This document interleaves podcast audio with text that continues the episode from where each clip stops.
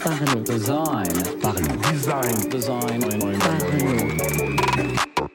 Salut, c'est Romain, bienvenue dans un nouvel épisode du podcast Parlons Design dans lequel nous allons parler de comment gérer les différents temps de chargement dans une application mobile. Oui, euh, on va bien parler vraiment de spécifiquement dans une application mobile car il y a de grosses différences par rapport au web. Euh, sur un site web, par défaut, quand on va cliquer sur un lien et donc on va charger un nouveau contenu, euh, la page va être bloquée, elle va devenir non interactive après avoir cliqué sur le lien et euh, il va y avoir l'espèce de loader du navigateur, la petite barre de chargement qui va s'afficher toute seule et qui va montrer à l'utilisateur la progression tout simplement du chargement de sa page.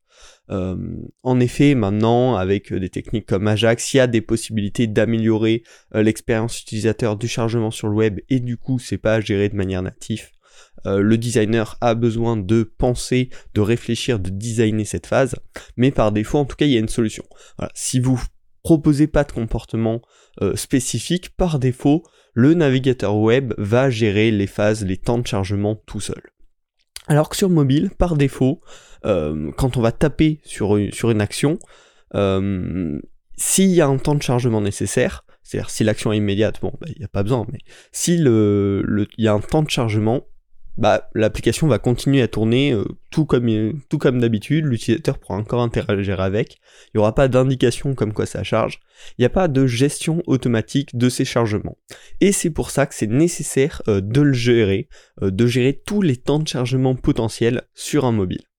Donc il y a trois cas. Euh, déjà le premier cas où c'est un affichage immédiat, c'est-à-dire quand on clique sur une action, il n'y a pas d'appel à une API externe, il n'y a pas de, pas de requête euh, HTTP qui est envoyée, donc normalement pas de temps de chargement. Le seul cas où il peut y avoir un espèce de temps de blocage, c'est si le téléphone rame sur l'action, mais dans ce cas-là, l'interface va être bloquée par elle-même. C'est pas une situation normale. Euh, l'interface va être bloquée tout simplement parce que les processeurs seront surchargés.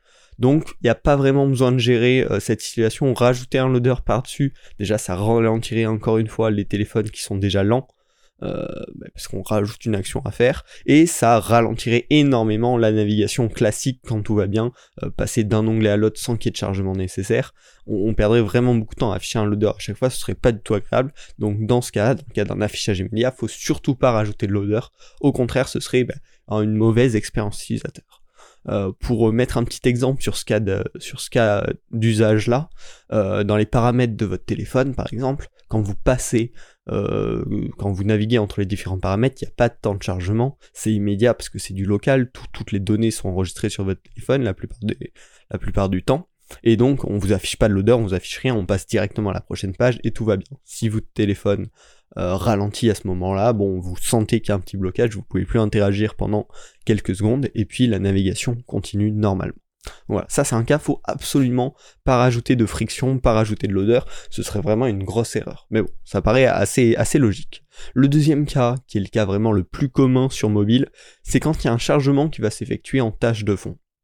Euh, C'est-à-dire, quand on va faire un appel à une API, euh, à un serveur, pour une partie du contenu qui est non bloquant. Un exemple qui va tous vous parler, c'est quand vous ouvrez Instagram. Vous ouvrez Instagram euh, donc avec votre, euh, feed d'actualité, toutes les photos. Les photos au début ne sont pas chargées, donc vous avez des, placeholders, mais vous avez quand même la structure. Potentiellement, je crois que vous pouvez un petit peu scroller dans le vide. Ou encore une vidéo YouTube. Quand vous cliquez sur une vidéo YouTube, forcément elle n'est pas chargée instantanément. Par contre, il y a d'autres éléments qui ont déjà chargé. Le titre, la description, donc vous pouvez les consulter, c'est interactif. Euh, L'écran n'est pas bloqué à ce moment-là, les commentaires qui vont apparaître ensuite, donc vous pouvez les regarder. Et ensuite la vidéo qui va être chargée. Donc chaque élément va se charger un par un, plus ou moins, ou en tout cas groupe par groupe. Vous pouvez continuer à interagir. Si vous voulez annuler votre action, vous le pouvez. Vous pouvez fermer la vidéo et partir, soit parce que ça met trop de temps à charger, soit parce que vous avez changé d'avis entre temps. Euh, et donc ça, c'est un cas qu'il faut absolument gérer quand il y a ce type de chargement d'une partie du contenu qui est non bloquant. Euh, parce que tout simplement, sinon ça va offrir un mauvais ressenti à votre utilisateur, une mauvaise expérience utilisateur, il ne saura pas si ça avance ou si ça n'avance pas, qu'est-ce qui se passe. Pour ça, il y a deux solutions majeures. Euh, la première, la plus classique, c'est le spin loader, un petit cercle qui tourne. Voilà, vous pouvez le styliser de plein de manières différentes euh, sur la zone concernée par exemple, bah, sur une vidéo YouTube, quand tu charges, il y a le petit cercle qui tourne, qui montre que bah, c'est bien en train de charger, qu'il se passe quelque chose, et que c'est cet élément en question qui est en train de charger. Euh, c'est voilà, c'est important de l'indiquer sur la bonne zone. Après, vous pouvez trouver plein de styles différents, bien évidemment. Euh, et la deuxième méthode, c'est ce qu'on appelle les skeleton screens. J'avais fait un épisode du podcast dédié à ça, donc si vous voulez en savoir plus, bah, n'hésitez pas à aller le consulter. Euh, bien sûr, et donc c'est par exemple ce qui est utilisé sur Instagram, c'est-à-dire que chaque emplacement pour une photo euh, va apparaître sous forme de bloc gris, un bloc gris pour la photo, un bloc gris pour les commentaires, et donc en fait être bah, faire le, squelette de la page, le squelette de ce qui va s'afficher avec une petite animation. Euh, on parle de tous les types d'animations possibles dans le podcast dédié, euh, avec certaines qui sont meilleures que d'autres, et qui vont indiquer qu'il se passe quelque chose à cet endroit, et qui peut s'attendre à tel type de contenu à cet endroit-là. Euh, ça va voilà, en plus donner une information de contexte. Et ce qui est très important, c'est qu'à ce moment-là, il faut laisser le reste de l'interface interactif pour que l'utilisateur puisse voir les informations qui sont déjà disponibles, puisse changer d'onglet s'il le souhaite, puisse revenir en arrière s'il le souhaite. Euh, c'est vraiment un des points majeurs, sinon l'expérience va encore une fois être dégradée. Et le dernier cas, qui est le, le plus rare, on va dire, euh, c'est les chargements bloquants. donc ça, c'est quand il y a un chargement qui est vraiment nécessaire à la suite des actions. Euh, par exemple, un appel à une API à un serveur dont le résultat va importer pour la suite, comme une inscription. Euh, vous demandez pour accéder à telle fonctionnalité de votre application à votre utilisateur de s'inscrire. Donc vous allez donc lui afficher le formulaire d'inscription. Il va le remplir, il va l'envoyer. Là, c'est très important de vérifier la réponse du serveur, comme quoi l'inscription a bien fonctionné, qu'il n'y a pas d'erreur, etc., pour pouvoir continuer. Donc en fonction de la connexion de l'utilisateur, si vous testez euh, chez vous avec euh, la fibre, bah, ça va être très rapide, vous n'allez même pas percevoir le temps de chargement. Mais pour un utilisateur qui euh, ferait ça dans les transports avec une mauvaise 4G, voire de la 3G, ça va prendre du temps. Et donc ce temps-là, il faut absolument le gérer avec quelque chose de chargement bloquant. Un autre exemple auquel j'ai eu affaire il y, a, très peu longtemps, et c'est d'ailleurs ça qui m'a inspiré ce podcast, c'était pour Sésame, mon application de gestion de mots de passe qui est disponible sur l'Apple Store gratuitement. Euh, voilà, la petite pub incluse. Euh, et donc, il y a tout un, processus de synchronisation. Euh, et donc, quand on veut synchroniser un appareil, c'est pareil, il est obligé de récupérer des informations, du coup, pas sur mes serveurs, mais directement sur le cloud de l'utilisateur, car ça reste tout sur son iCloud. Mais bref, il va devoir récupérer plusieurs informations, ça peut prendre du temps, bah, parce que c'est des informations importantes, enfin bref, ça peut prendre du temps. Et du coup, il faut absolument gérer ce cas. Et donc, bah, j'ai mis un loader, euh, mais avec certaines spécificités qui sont très importantes. Euh, c'est que ce, loader doit être bloquant, il doit empêcher toute autre action sur la page.